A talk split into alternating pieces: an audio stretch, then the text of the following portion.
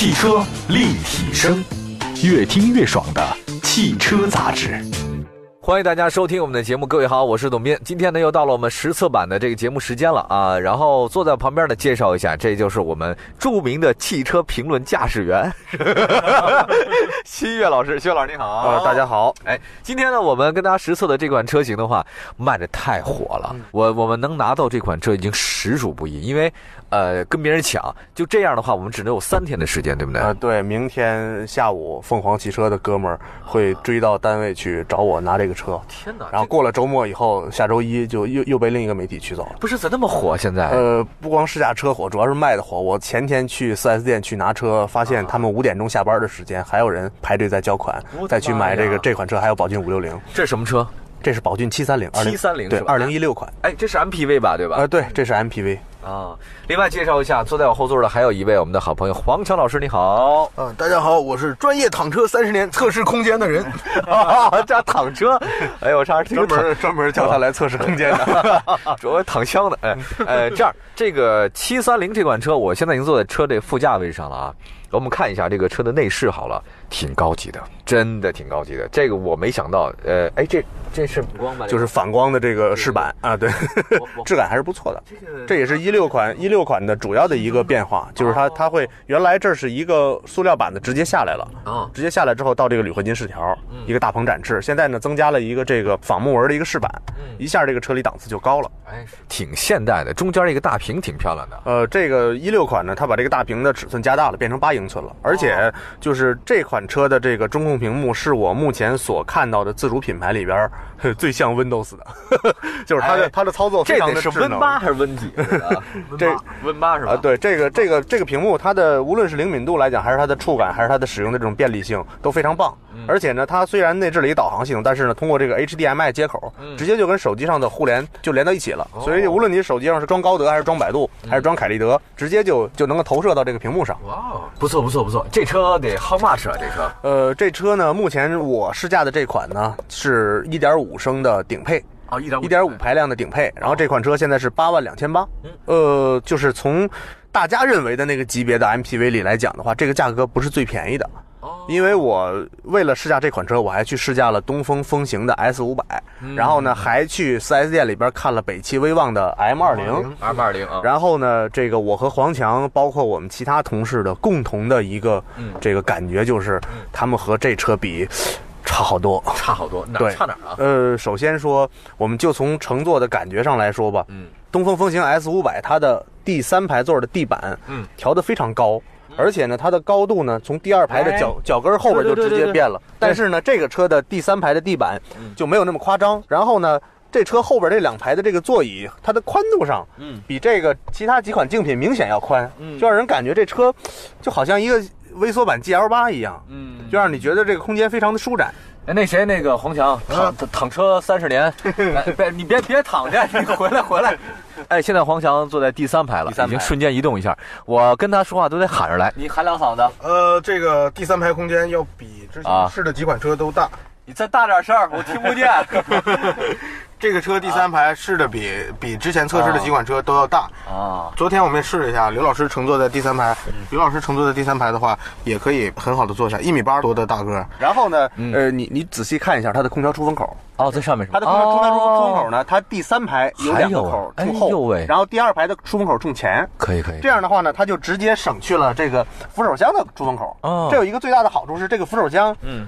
就非常深，嗯，要不然的话，这儿应该是那个空调的位置，嗯嗯嗯而且呢，这车我觉得一六款，我觉得让让人类已经无法拒绝的一个很牛的地儿是，它第二排和第三排都有 USB 接口，真假的？也就是说你在充电很方便，就你在第三排玩手机也没问题。哎呦我天，太变态了这个，这好的变态这个。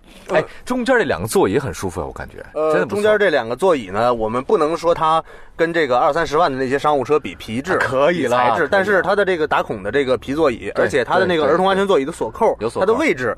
位置非常重要，不是它这个东西啊？你说你那纳帕牛皮，你我怎么知道那是 纳帕牛还是咱哪儿的牛啊？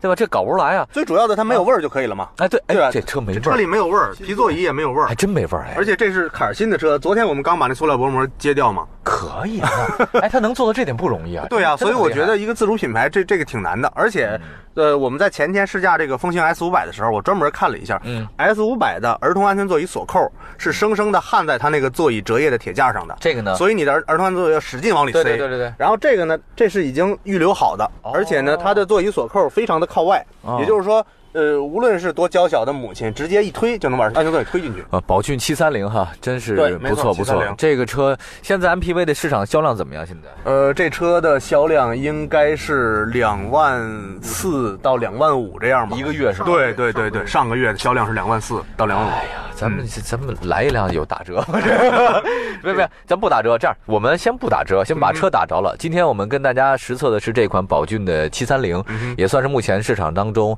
呃销量非常翘楚的一款 MPV 吧。我们这样看看那个这个打着了以后，我们驾驶起来感觉如何？来，走吧，走着，走，咱们走一圈看一圈那驾驶感觉，你开吧。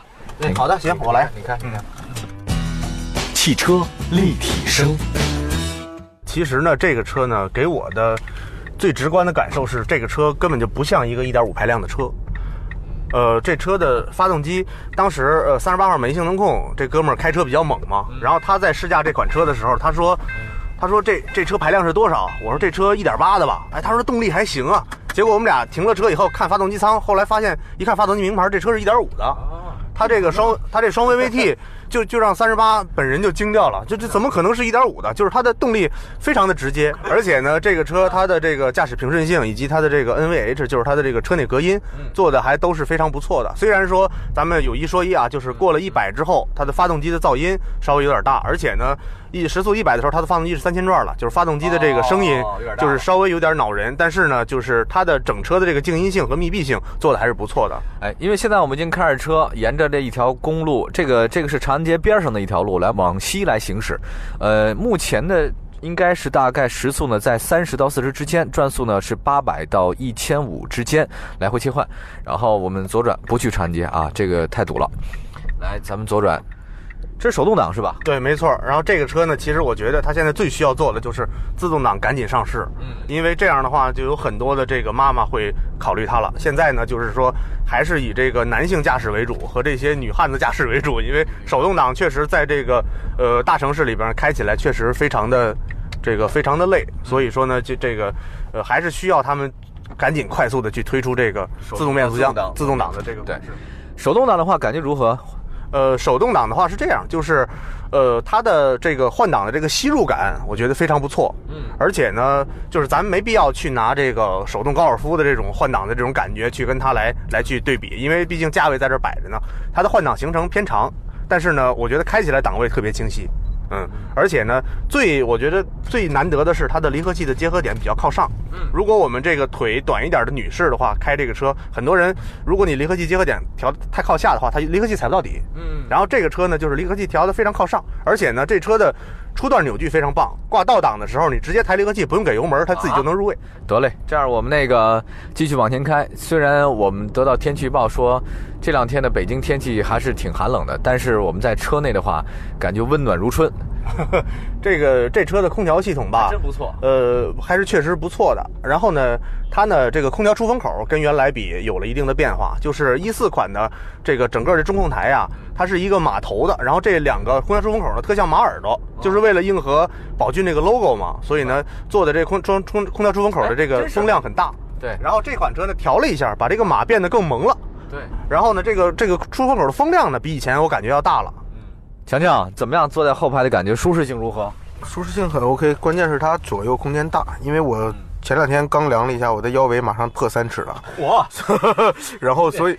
然后在前两天试驾别的车的时候，坐在第二排感觉很挤，两个人的话。但是这样，我旁边同样坐了一个腰围三尺左右的汉子，我俩不会感到挤。不是咱们咱们咱们节目组这个腰围怎么都这么高啊？我二十九。合着到没了最苗条的是我。呃，各位亲爱的听众朋友们，还有各位网友朋友们，我们现在为您做的一个是现场版的测试，这款呢是宝骏的七三零，我们实测版。然后我们坐在这个车里面，这款车我们拿到非常的不容易。按照我们以前的感觉来讲，自主品牌的 MPV 的话，算是我们第一次在测试自主品牌。没错没错从来从来没有测试过。而且前天晚上我拿试驾车的时候，这个表显是不到两百公里。嗯然后呢，应该是只有一家媒体做了简单元的评测，然后现在呢，我们表显是一千二百二十八公里，就是我这两天我们干了小一千公里。去哪儿拉活了？你这没有 没有没有，我们昨天去了趟山里，而且呢，到河北周边去逛了一逛，然后一直到昨天晚上很晚才回来。啊，主要是为了综合去体现一下这款车的这个性能到底，体验一下这款车性能到底如何。嗯，然后呢，给我们的感觉就是，呃，如果这个车的时速超过一百二。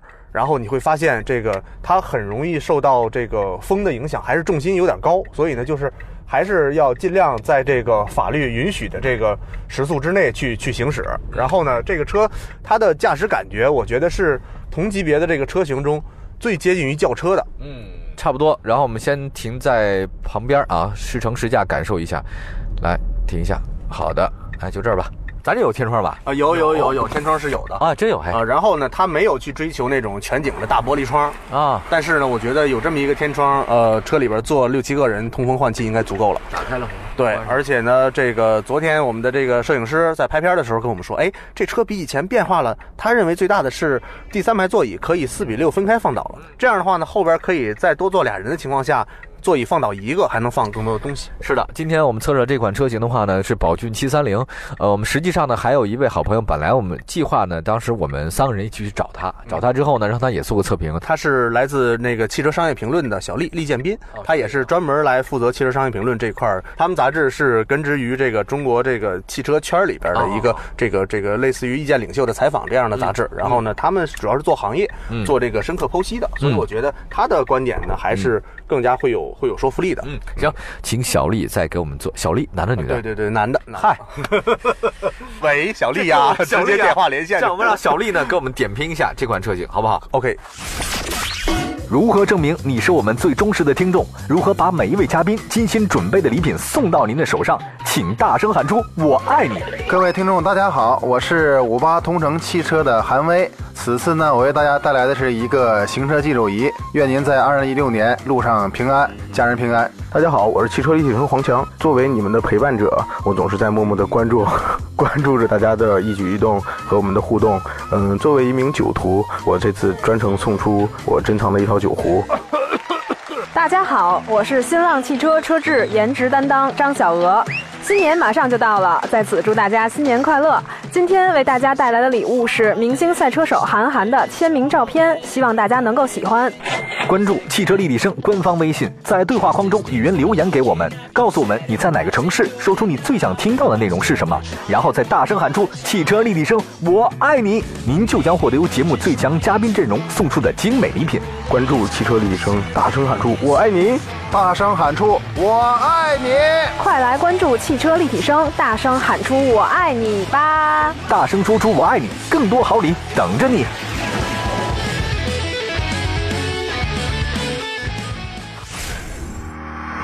汽车立体声。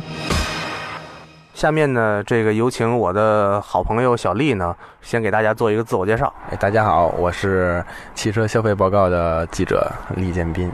那个说话声别这么小啊，不要显得咱这车隔音特好。你觉得怎么样？这车隔音怎么样？呃，这车隔音我觉得就是一个普通水平。你你要是按这个轿车的标准来评判它的话，可能不是特别令人满意。但是呢，你要是考虑它的售价，你考虑它的定位。我觉得还是正常的。呃，之前你跟我说过，你参加过类似这些车型的活动。那之前的活动，你试驾的是哪些车？哦，我参加过一次风光三七零的那个试驾活动，就是最近可能已经上市了这个车。嗯，呃，那这个车的定位，它和七三零一样吗？呃，三七零的这个车跟七三零有一点区别。风光三七零，它这车是以这个五菱宏光 S 的这个车为这个对手的，然后这个宝骏七三零，它是比这个宏光 S 要。要高一个级别是吧？其实，呃，之前我试驾这个东风风行 S 五百的时候，这个东风风行 4S 店的人也跟我说，他说我们这个车，呃，竞争对手不是五菱宏光 S，我们竞争对手是宝骏七三零。但是呢，试驾完之后，我觉得他有点拔高他自己的意思，就是其实我还是觉得这车轿车化的气息更浓一点。那关于这车驾驶质感上，你有什么其他的这种认识和看法？驾驶质感，我觉得它这个车，呃，采用的不是那个。前置前驱的这个轿车化的平台嘛，所以总体来看的话，它还是比微面要有本质上的提高的。无论是从舒适性呀，还是从整体上的这个什么呃游离呀，包括呃档位的衔接呀，包括方向盘啊，包括整体上的这个内饰跟外观，都是要好于微面的整体要好一个级别。呃，然后呢，刚才呢，通过驾驶的时候，你也一个劲儿的说这车有劲儿，有劲儿。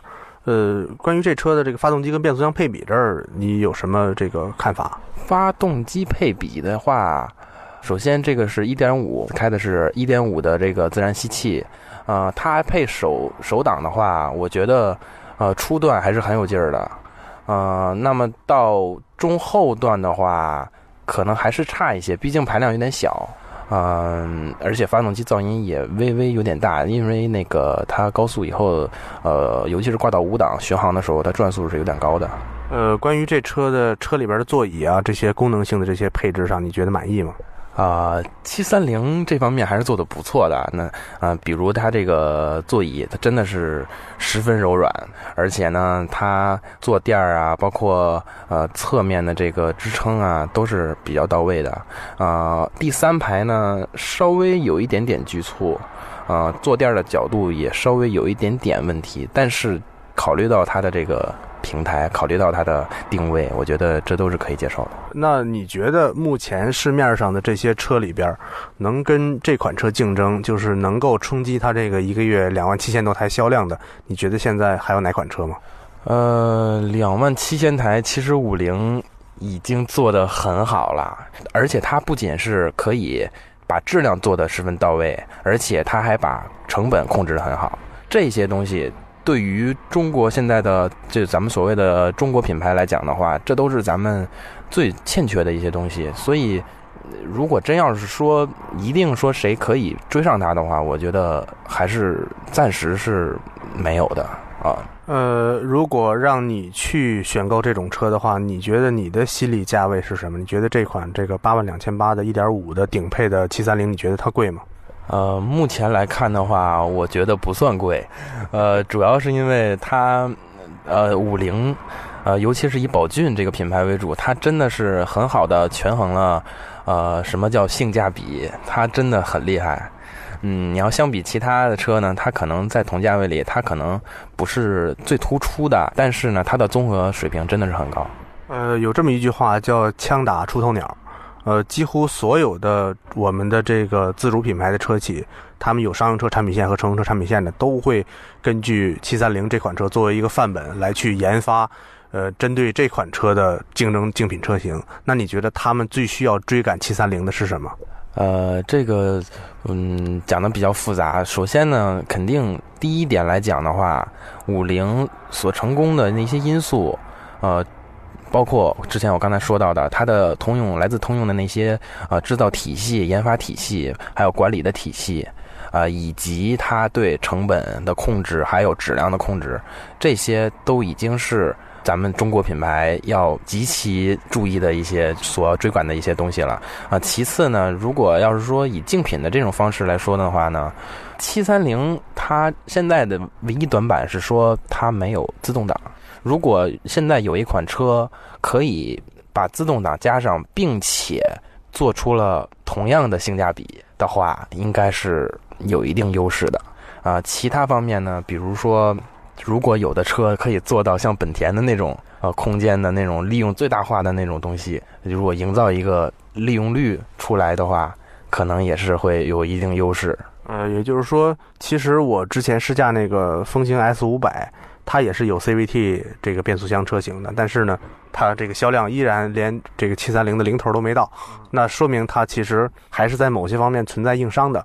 那关于消费这类车型的人，你觉得他有他们有一个什么共性？我觉得呃，买这个宝骏七三零啊、风行 S 五百这类人呢，首先他们肯定经济上是不是特别富裕的，他们属于呃可能二线、三线或者四线。的一些小商人呐，或者是一些经济上刚刚有一点眉目的，然后还需要一个能回本的一辆车的这种人啊，这是一种人。第二种人呢，就比如说现在有一批人，他们需要一台七座的空间可以利用的，而且还要便宜的小 MPV 这一类人，可能也是最需要这种车的人。十分感谢小丽非常精彩的这个发言。然后呢，这个呃，跟这个听众朋友们道个别。哎，听众朋友们，再见。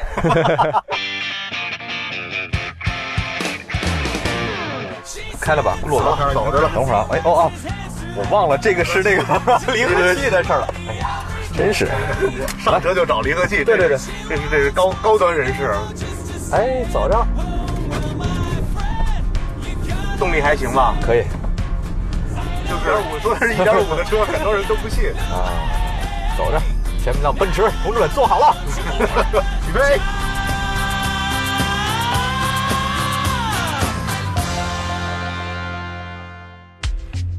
南美洲独特的人文风情，拉力车赛场的硝烟弥漫，汽车立体声，达喀尔特别报道。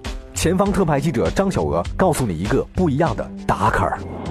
Hello Hello，各位汽车立体声的听众朋友们，大家好，我是张小娥。我现在还仍然在从迪拜飞往布宜诺斯艾利斯的飞机上，然后我已经。要被这个将近三十个小时的长途飞行折磨疯了，因为我已经把所有电影都翻了一遍，我也不知道要看什么，然后我就又开始看《美国队长》，对，《美国队长》是我老公。嗯，其实阿联酋航空的这个。电影就分的还不错，因为现在马上要上《星战》第七部，所以他把《星战》的一到六全都做了一个合集，然后包括漫威的电影《美国队长》《雷神》，然后啊《钢铁侠》都在一个合集里，然后非常方便大家去检索。但是说了半天。啊，我翻了半天，我我仍然不知道我我应该干点什么好。然后刚才网络还是好的，我可以跟我喜欢的人聊天。但是现在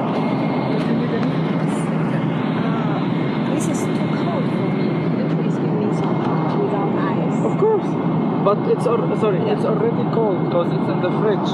It's okay, but without ice. Okay, okay. 呃，刚才服务员过来了，帮我我换一杯没有冰的水。然后我想说的是，刚才网络好的时候，我可以跟我喜欢的人聊天，我可以写东西。我本来公众号已经写好了一篇很长的文章，然后想要发的时候，打开电脑发现这个网挂了，所以我就觉得这太不经夸了。刚在朋友圈发了一个说阿联酋航空这个一。然后一刀了，然后五百兆流量就还蛮划算。然后刚夸完，刚把这朋友圈发出去，这网就坏了。现在阿联酋时间应该是晚上七点二十，然后北京时间是二十三点二十。对，北京的朋友可能快要睡了。然后我也不知道自己应该吃的是晚饭还是午饭，还是还是什么。饭，所以就有东西就吃，然后调整好自己的胃就好了。我不知道大家现在听见我声音是什么样的，是不是特别的疲惫？但是我已经，我已经非常的打起精神来跟大家啊说这些话。然后希望大家能够继续锁定汽车立体声，来收听张小娥的达喀尔之旅。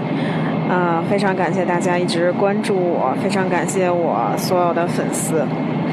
那就我到了阿根廷之后再跟大家联系吧，谢谢大家。Hello，大家好，我是张小娥。在接近三十个小时的飞行之后，我终于从北京抵达了阿根廷首都布宜诺斯艾利斯，人和行李都在，请大家放心。阿根廷现在是夏天，又刚刚下过雨，很潮湿，很闷热。在飞机上，我就得到消息，今年达喀尔拉力赛首个正式赛段因为天气原因被迫取消了。刚才我提到这边下过雨，第一赛段呢有一些涉水的路线，包括往年车辆会在这里穿过一条美丽的瀑布，但是今年比赛期间呢，整个赛段全都遭遇了暴雨，降水量超出了预期，在发车时间一再延迟之后，赛会最终决定取消整个第一赛段。而北京时间一月五日早上，今年达喀尔拉力赛第二赛段的成绩出来了。九届 WRC 世界冠军法国车手塞巴斯蒂安·勒布驾驶标致道达尔赛车夺得了赛段首胜。勒布在每个计时点都是最快的，他以领先队友彼得·汉塞尔两分二十三秒的成绩夺得了第一名。大家要知道，勒布今年是第一次参加达喀尔拉力赛，看来他路霸的名字真不是盖的。第二赛段的第三名是丰田车队的俄罗斯车手瓦斯列夫。达喀尔拉力赛的另一支劲旅 Mini 车队在第二赛段表现得不太顺利。二零一四年的达喀尔冠军得主罗马陷入了泥坑，长达四十五分钟。大家可以看到照片上，他的脸上都是泥。而特兰诺瓦和庞斯也遭遇到了陷车的麻烦。阿提亚的赛车遭遇爆胎，耽误了四分钟。在摩托车组方面，KTM 车队的澳洲车手托比·普莱斯最快，胡斯瓦纳车队的法里亚获得第二。而大家比较关心的中国女车手郭美玲，他呢在经历了排位赛中导致观众受伤的事故之后，最终还是决定退出了本次的比赛。那么下一个赛段的情况会如何呢？请锁定汽车立体声，张小娥会为您带来最新的报道。